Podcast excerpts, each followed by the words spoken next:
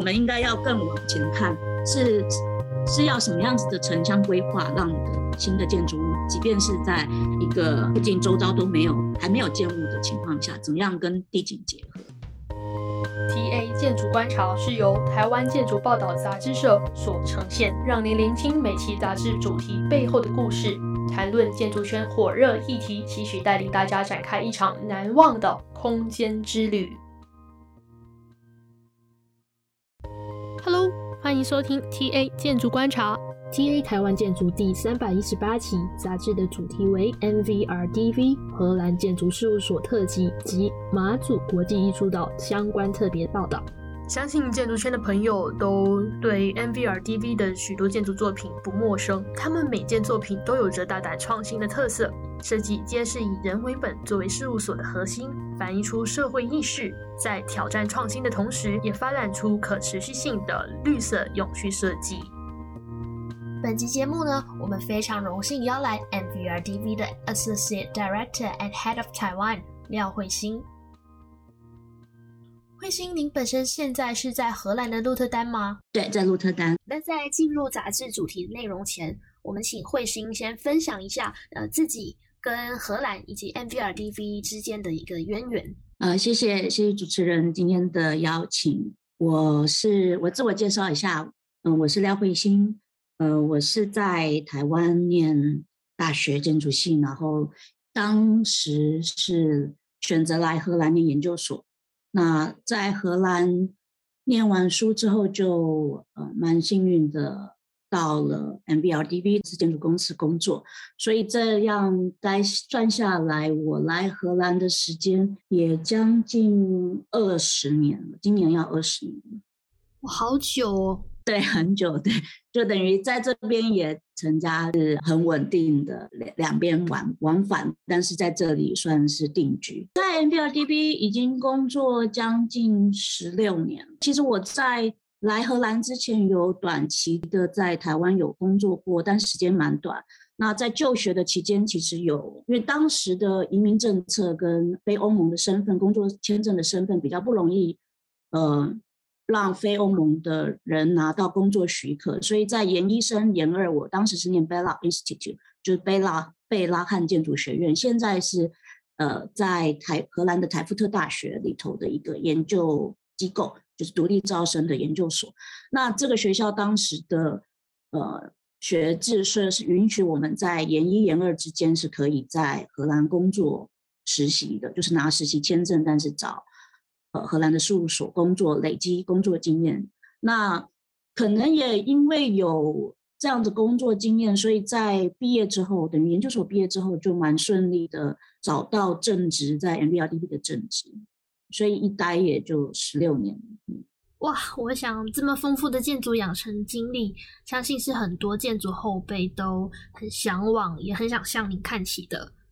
那是什么样的契机会让 MVRDV 决定参与台湾建筑的这这期杂志特辑？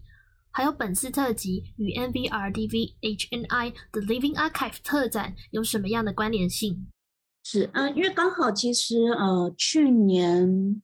就有跟呃呃台湾建筑杂志社有一些联系，然后当时有讨论过说有没有我们有没有呃意愿在明年就是今年度选一个时间点做一个呃 MVRDV 这的相关的特辑，就作品的特辑。那这个时间点其实对我们来说还蛮巧的，就是我们讨论过怎么样切入找，因为其实做一般来说做事务所的作品集。特辑，你可以有很多不同的切入的选择。那刚好是去年我们呃在十一月在荷兰的新研究所，就是它以前是它的前身是荷兰的建筑呃学院建筑的研呃算是博物馆。那它后来改成新研究所，但是做做比较多元，不只是建筑的，也关也相关所有荷兰设计界的算是。研究院跟展示空间，所以他们邀请我们去年十一月做了一个开展的一个展览主题。呃，很大的原因是这个新研究所，它其实在很多年前收藏了我们公司的一批，应该说是我们早期的作品，还有包括模型、档案、图档，还有当然你说三十年前的作品，有些是原稿的手绘图，或是不同阶段的这种数位或者是非数位的作品，他们都等于是帮我们。当做馆藏、典藏在收藏在他们的资料室，然后作为保存。但是这个保存的这样子的收藏并没有公开展示过，所以其实去年十一月刚好有这样子展览的规划，是帮 NVRDV 这个事务所做了，嗯，从创办开始到现在三十年来的作品回顾。但我们其实没有特别希望叫做回顾展，有点算是活的展览，因为其实很多作品还是不停的在，还是还是在。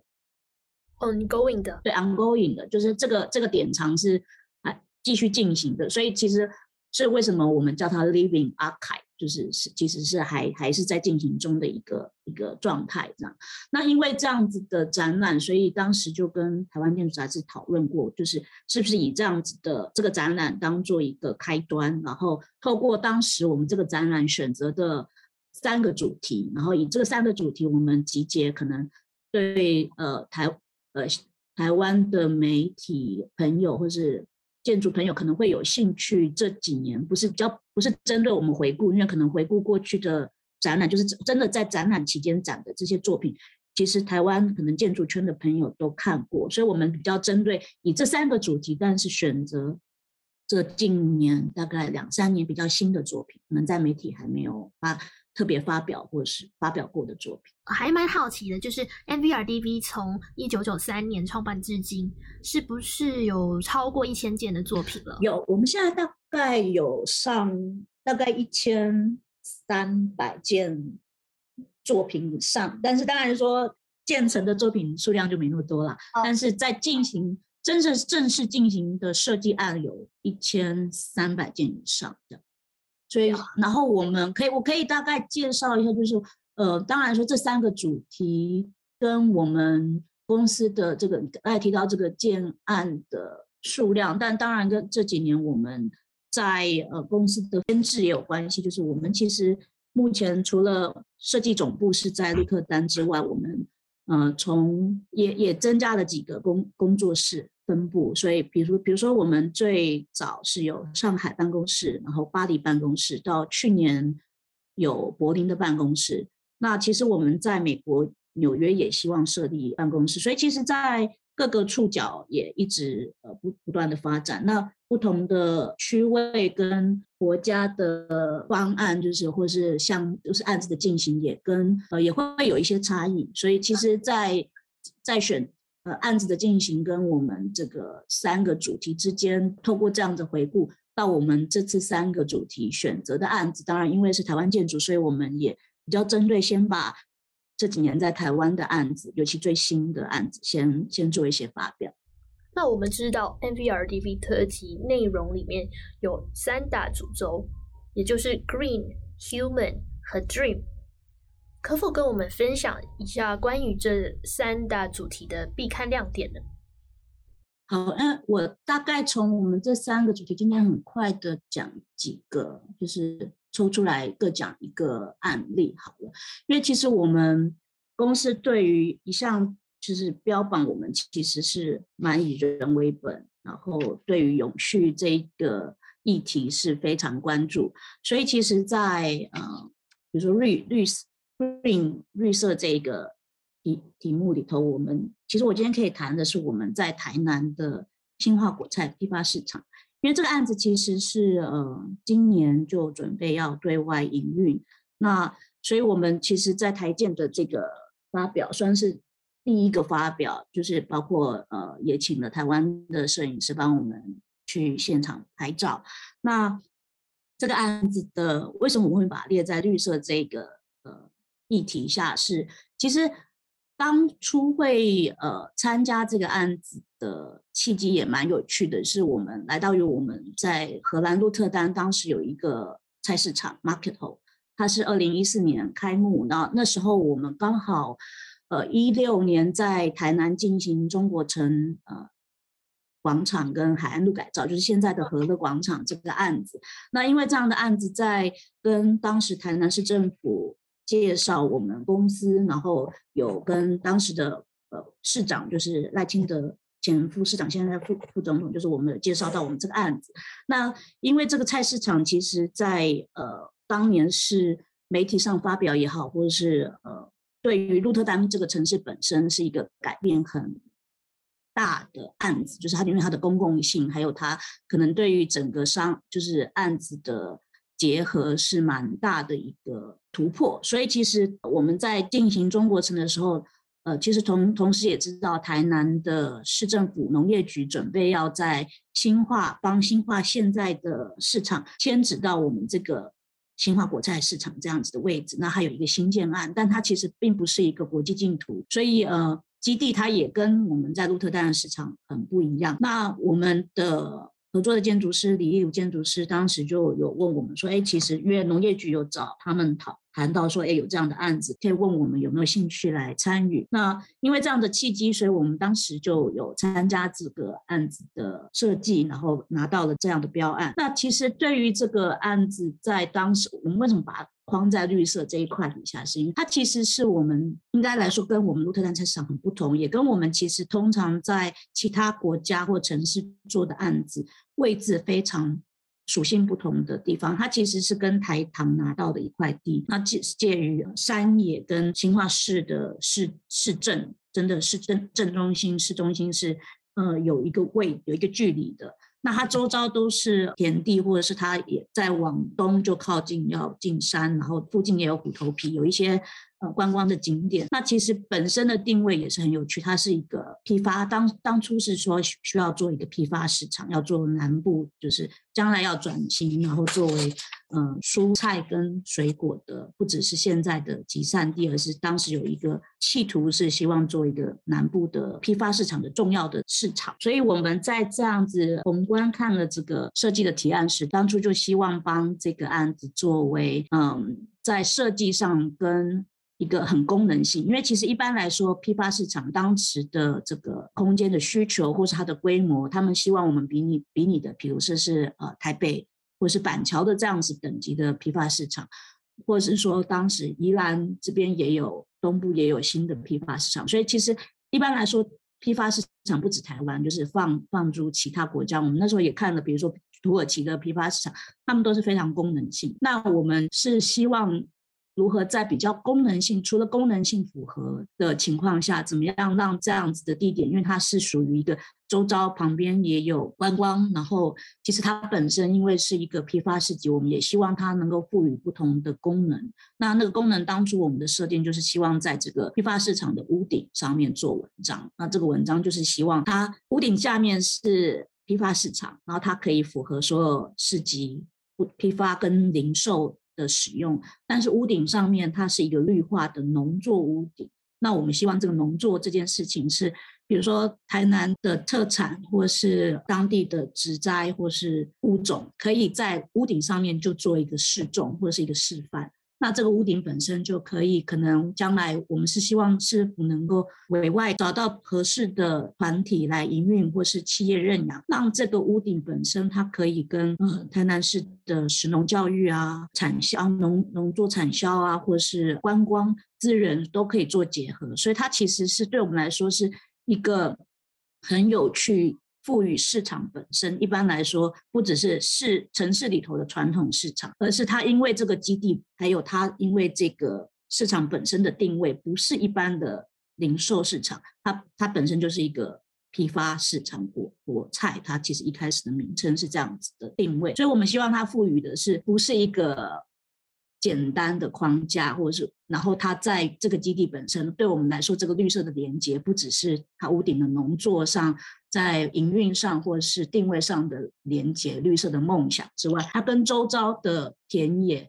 或者是地景，它也可以融合。因为其实这个融合的事情，在设计。的过程中，其实我们有一度也会被询问说，为什么要到一个周遭已经是农田或是绿化的环境，你要你们为什么要那么执着的在屋顶还花那么多呃功夫？因为将来的维护跟营运都还未知的情况下，嗯、呃，为什么要用这样的设计理念去做这个屋顶？那其实我觉得我们当时提出来的一个最主要的坚持。因为其实我们在台湾进行设计案也十多年了，那其实一开始从比较在台北的案子，到因为后来拿到中国城的改造，所以我们常常就是来到台北之后，从台北坐高铁南下，那一路上高铁南下，你都可以看到台台台湾西部的地景，其实是你可以看到很多铁皮屋，蹦的就在田野这样冒出来。那那个铁皮屋本身跟周遭的平缓的地景其实是没有交集。那当时我们的这个创办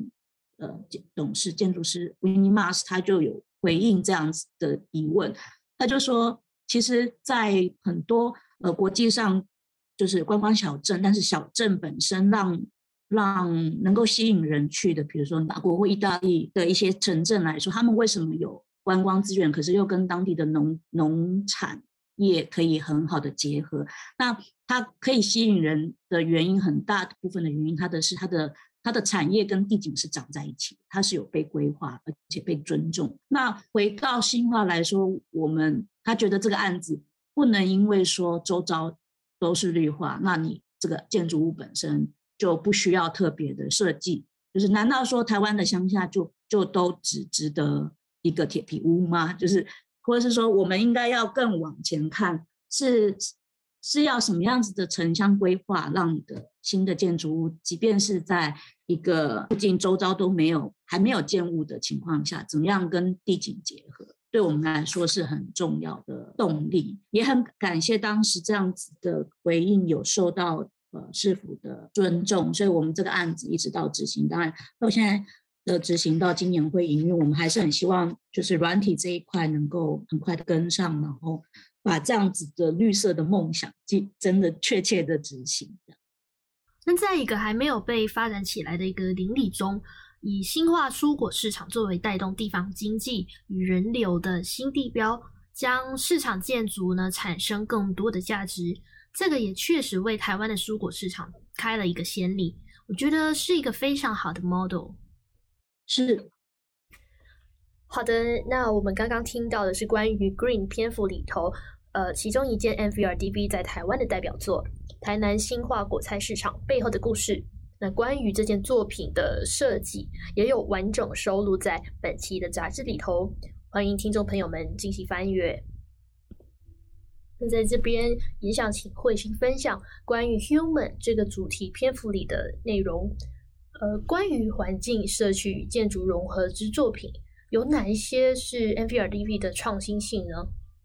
好，我这边挑一个我们在杂志里头特辑里头有报道的海牙的这个运河的改造。其实这个案子其实的开始的契机蛮有趣的，是我们公司有同事其实住在海牙，那他就住在海牙的市中心，以前是运河的这条街。所以我为什么会把它纳为人人类这个议题里头？其实它算是以人为本，就是以怎么样从人居住的环境空间去看整个城市，然后周遭我生活我家前面的这条街道，然后我们在设计。其实所以所以也很高兴这个样子的想提案，就是从我们自己同事住家本身的环境去发想的一个想法，然后因为。作为专业从从业人员，因为其实荷兰人是一个很有趣的民族啊，他们觉得所有的意见都是意见，所以当当他觉觉得说，哎，我我我这样的想法其实是应该可以跟呃政府沟通的时候，我们借由这样子的提案去跟市政府沟通，那也很高兴海牙的规划部部门觉得这样的想法是很有趣的，然后也很符合他们目前。呃，城市规划里头也希望再改造。那这个再改造，其实在不止在海牙，在荷兰很多不同的城市都可以看到。其实他们也不依赖车子了，所以因为再加上他们荷兰人交通工具最主要还是以脚踏车为主。那这几年的公共交通的公共建设、交通的规划，也能够弥补人们通勤不需要这么依赖车子这一个部分。所以当这样子提案。能够继续被进行执行的时候，其实也算是在这样子的案子，算是对我们来说比较像是也有人为主，然后为本，然后它算是有点像是台湾可以说社区改造的一个案例。那这个案例包括，其实我们在鹿特丹，我们办公室的附近其实也改造过类似这样社区尺度的，就是这是鹿特丹那个案子，当时是去提出，因为你车子开车通勤的人人口不是这么多了，所以整个街道或社区的区呃规划里头并不需要那么多路面的停车位，那为何不测试用三个月的时间来测试，是否这些停车位都需可以改成改变呃成绿地，然后种树或是种花草这样？所以其实还再回到海牙，就等于是。同样是以人为本的这样关怀，我们觉得不需要道路的时候，那为什么不回复到我们十七、十八世纪前以前更早时期，就是前面是运河的那样美好的环境，这样子，是不是也可以说把以前好的浪漫带回来？对，好的浪漫再带回我们现代人的生活。对，其实这次特辑里面有很多很精彩的 diagrams。把每件作品的设计理念都诠释得很有趣，那我也还蛮好奇这些作品设计过程的 diagrams 背后有没有什么故事可以分享的呢？嗯，因为我我们其实是很喜欢在，应该说，呃，我们的设计理理念，呃，可能跟。有一些事务所的执行上会比较能够说比较特特别的是，我们其实不是一个有特定风格的事务所，所以我们在自己不管是在荷兰或是其他国家，其实你呃可能会有一些设计理念上的相似度或是延续，但是以风格来说，并不是说一个。完完全的某一种的立面表现，或是量体表现，所以对我们来说，每一次的设计案，它会呃在图图案上，或是在基地分析，从基地分析设计条件、法规的一些需求，会用图案上的分析方式去量化，蛮理性的、科学式的去呈现。我们怎么有什么样的设计可能？所以在还没有设计定案的之前的设计讨论，就是会依照一些呃，你可以说是设计的条件来呃呈现有什么样的方式，比如说我们要这样子的量体，可以可以盖这样的量体，呃，限高多少？那有什么样子量体方式可以达到？那这种设计沟通其实算是在每一个案子的。概念发展的时候的一个必要的呃经过的过程啊，因为等于是当不同的方向没有被检视的时候，呃，我们的执行的董事就是设呃创办的董事三三位董事，他们其实都会希望在最开始的设计讨论已经有确保每一个大概的方向都有被检视。那当然，在怎么样选择什么样的方向往下进行，这还是当然是要有一个主观的操作，或者是评量，或者是讨论的原。的背后的原因，但我们其实是以公司本身也一直都很对于这种理性的、比较科学式的发展的设计手法，或是现在也包括我们自己公司在除了设计小组之外，我们有一个独立的部门，他们是专门做软体，是 Next Next 这个部门，所以他们会嗯、呃、跟不同的设计小组合作，那我们不同的设计案可能有。立面的一些设定的时候，他们这一个小组的人会帮我们写呃软体，然后帮我们做到一些更精准的测试，就是不只是设计阶段，有时候甚至在案子已经要进行到定案，但是要确确切的知道预算，就是工程预算，就是比如说我们在包括这个这个案子也有结集在特辑里头，我们在那个阿姆斯特丹的山谷的这个住宅案，它看起来是非常。有机的不同的住宅单元去结合，但其实我必须要提的是，呃，荷兰的那个工程造价在跟欧洲比起来是高的，它不是高的工程造价，因为其实荷兰人、荷兰的开发商对于工程的成本控制也非常在意，所以我们这个案子，即便是想要这样做有机的，但是在呃每一个有机的那个模组的控制下，有有多少种模组？然后才能够控制预算嘛，你不能每一个呃单元的立面的那个都不一样，对。所以其实我们也透过呃软体的开发写了一个程式，然后把我们所有的设限，就是能够做多少种的呃开发的模组到大小，然后或是同样的大小的的模板，我们可以怎么样重复使用？但是我们长出来的这个有机的这个造型，都还是在预算的控制底下，所以其实是一个很有趣的检视过程，那也也也其实也蛮需要这样子的软体开发，能能够让我们去很科学的验证，然后去说服业主，我们没有帮你增加工程造价，因为其实都是在可可控制的范围。对，所以其实我觉得是，嗯，跟你说看到这些不同的 diagram 啊，或者是小的图，有一点其实是相似性的。所以说，其实 MVRDV 的每件作品啊，它的风格都非常强烈，每一件也都提出了很多的议题与创意的解决方案。那在 Dream 篇幅里面呢，更可以看到很多独特、非常有趣的作品。Dream 这个议题我，我想要介绍我们去年十一月在鹿特丹正式对外开放的这个 Depot，就是像一个。呃，镜面的这个，我们就笑它像一个沙拉碗。对，它是博物馆，一个现代博物馆旁边 Boijmans 的的库房，就是它是一个艺术品的典藏库。那这个案子在它的其实，它是我们参加国际竞图比赛获胜，然后拿到的案子，然后一一路进行到去年开幕。那这个案子本身基地很有趣。呃，荷兰的几个大城市，阿姆斯特丹、鹿特丹都有博物馆公园，就是它整个区域是绿化，然后这个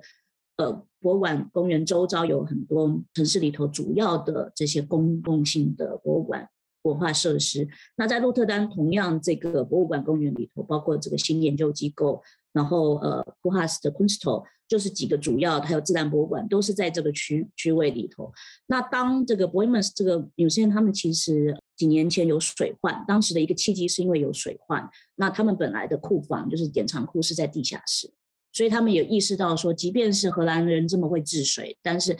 呃，把把典藏艺术品放在地下室，并不是一个长久之计。那再加上他们的典藏空间也不够，所以其实与其是在周遭郊外去租出租一个呃大型的典藏空间。他们其实是一直跟市政府争取，能够在他们呃原原馆旁边盖一个典藏库。那这个典藏库当时的定位也好，或者是对于城市规划的，在这么重要的区位要盖一个典藏库的提案，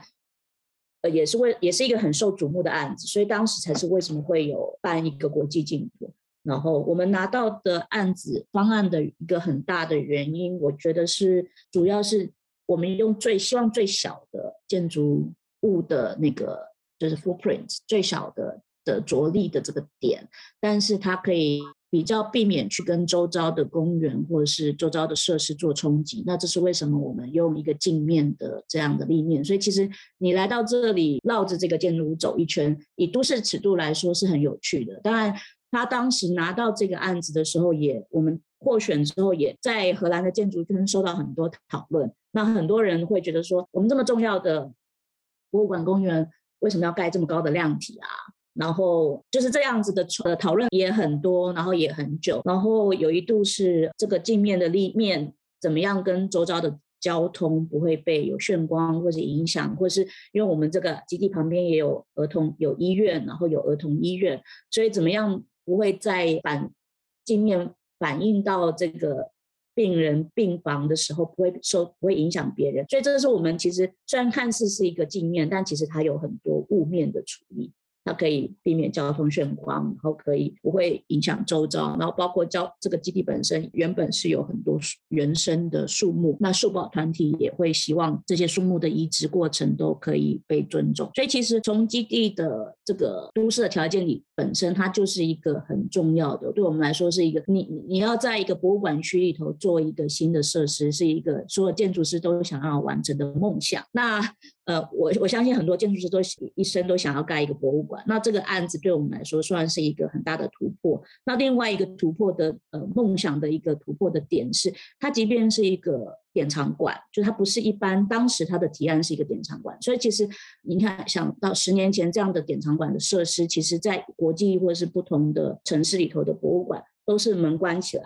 就是你没有想到说会会要做一个开放式的博物馆或典藏馆。那我们当时的一个竞图上的一个新的最新的提案，就是希望在这个博物馆本身做一个典藏馆本身做一个开放式的想法，就是当然主要的其实应该说一般博物馆、美术馆的典藏，它可能其实百分之九十到九十五以上的比例都是放在典藏库的，它只有当期的展览可能占的比例是很低的。那对我们来说，这是蛮可惜的。其实民众除了当期的展览之外，可能他们也想知道，呃，典藏品本来是怎么样被收藏的，呃，然后所有的画作或是艺术品怎么样被修复，那修复的过程，呃，这种。这样子的空间怎么样被看到，或是怎么样的教育民众对这样子的讯息或是体验，对我们来说是很有趣的。所以以这样的想法去发展，当时这个提案就是出典典藏馆的空间其实是可以被民众看到。那它可能可以设立设置一个动线，它包括那个中庭，它是可以或是那挑空的中空间是可以看到一些规划一个主要的开放式的展览。以作为博物馆空间的规划方方式跟呃想法来说，我们当年的提案是一个很新的，就是有一点对我们来说把它规划在 dream 这里头，就是一个建筑师很天马行空的一个梦想。那所以也很高兴这个梦想能够一步步实现到现在开幕。所以这个案子对我们来说是一个，就是一个梦想成真的。据我了解，就是它屋顶上的树啊，是移植基地上原本是有的植栽。那也可以看到，就是 NVRDV 呢，在公共工程的植栽规划上，还有处理上是非常的细腻，同时也很注重环保永续这一块。不止公共工程啊，但荷兰的一般的建筑建案，在呃设计阶规划阶段就会有营运，将来的营运。一起讨论，然后包括市政府的的主导性也蛮高的，所以其实呃，这个库典藏馆本身当时的这个，我们要周遭开很多说明会，包括跟树保团体的讨论。那在原本的原生的植栽，我们本原本这个设计案就规划将来会移植到屋顶，所以其实在嗯设计从设计阶段开始就已经跟呃苗圃。就是植栽的苗圃已经讨论好，哪一些植栽，哪一些草，原本的这个位置上的这些树木会移，暂时的移植到这个苗圃。那同样新的将来会有新的这个规划里头，植栽的规划里头，从呃设计阶段就已经把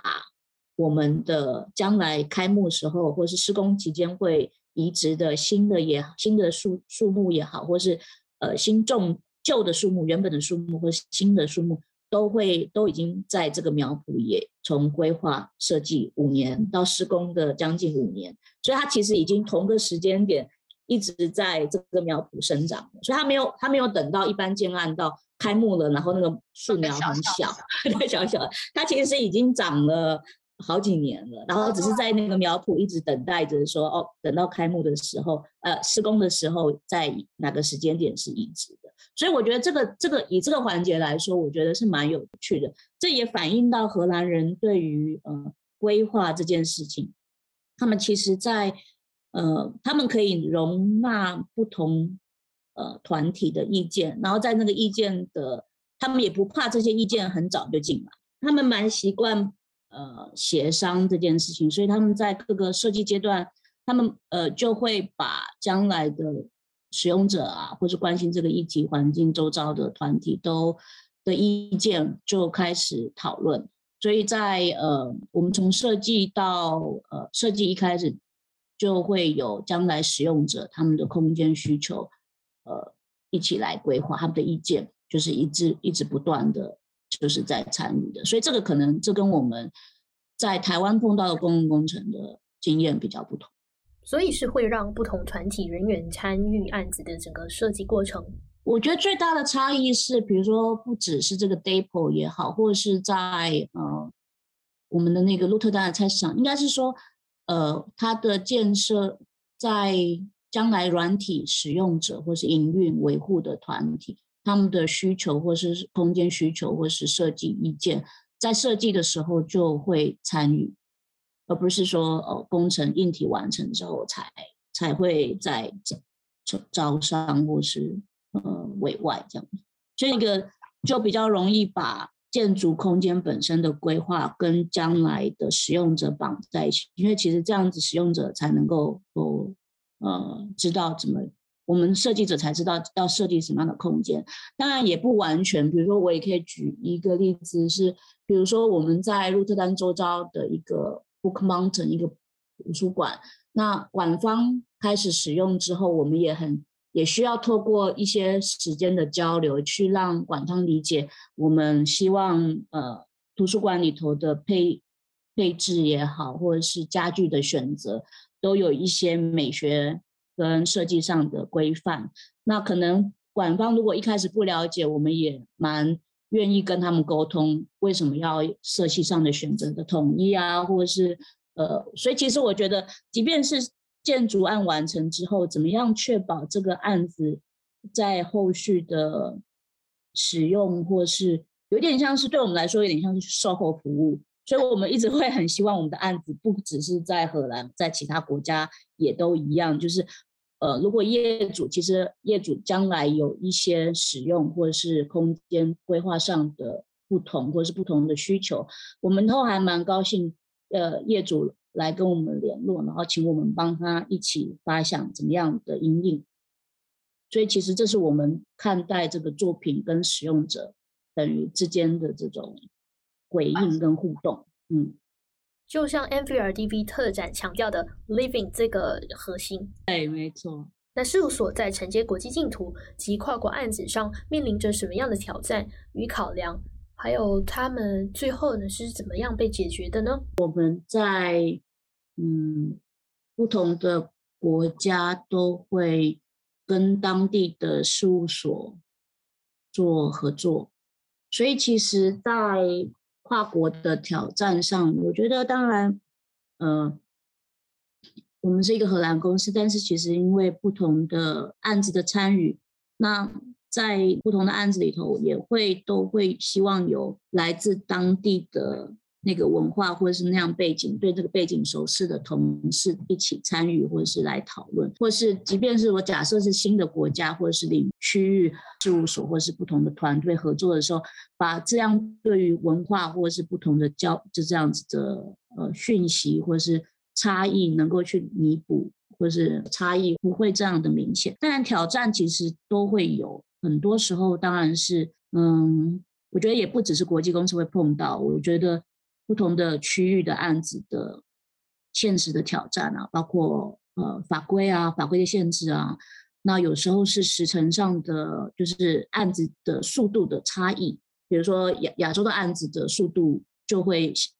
嗯，相较来说的那个挑战，我们如果以同样规模的案子，在亚洲的案子。的执行的时间会比在法国短，嗯，所以这个其实这个挑战对于公司内部的协调也一直在希望能够达到一个平衡，不能说因为呃亚洲组或是中，比如说中国的案子时间跑得比较快，那我们的同事的那个工作的时间会不一样，所以这也是我们这几年包括为什么会在上海或者是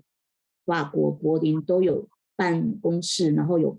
编派。编制比较多的同同仁的原因，就是我们也希望不要有时差，或者是语文上的语言上的的差异的交流下，怎么样在案子，尤其是案子比较进行设计定案之后，要走向跟当地建筑师做施工图，或者是施工期间的任何的环节，我们希望透过在当地比较多人员的配置，能够去控制。品质，因为其实这也是我们的经验谈嘛。有以前过往，如果说我们真的人比较远，然后很多时候你就变得是跟不上，所以这也是跟我们这几年的配置还有愿景有一些有一些改变。今天慧心跟我们分享了非常非常多的关于荷兰以及 MVRDV 作品的故事。那其实碍于时间的关系。本期杂志特辑还有很多精彩内容，无法在节目中跟大家一一分享，特别是那些令人非常惊艳的设计手法与特色。那在此呼吁大家翻阅我们的杂志，再细细品味它们哦。非常感谢慧心在荷兰抽出宝贵的时间接受我们的远端采访。好，谢谢。如果听众朋友对于本期杂志内容有兴趣，非常欢迎到博客来、成品等书店购买实体杂志，也可直接联系台湾建筑报道杂志社选购。或习惯用电子书阅读的朋友，也欢迎到 UDN 读书吧订阅台湾建筑电子书。如果你喜欢我们的节目，欢迎到各大收听平台订阅 TA 建筑观察。如果你是在 Apple Podcast 收听，请留下五星评论，告诉我们为什么你会喜欢。如果你想要知道更多的建筑资讯，欢迎追踪台湾建筑 Facebook 及 Instagram，连结就在我们的节目资讯栏。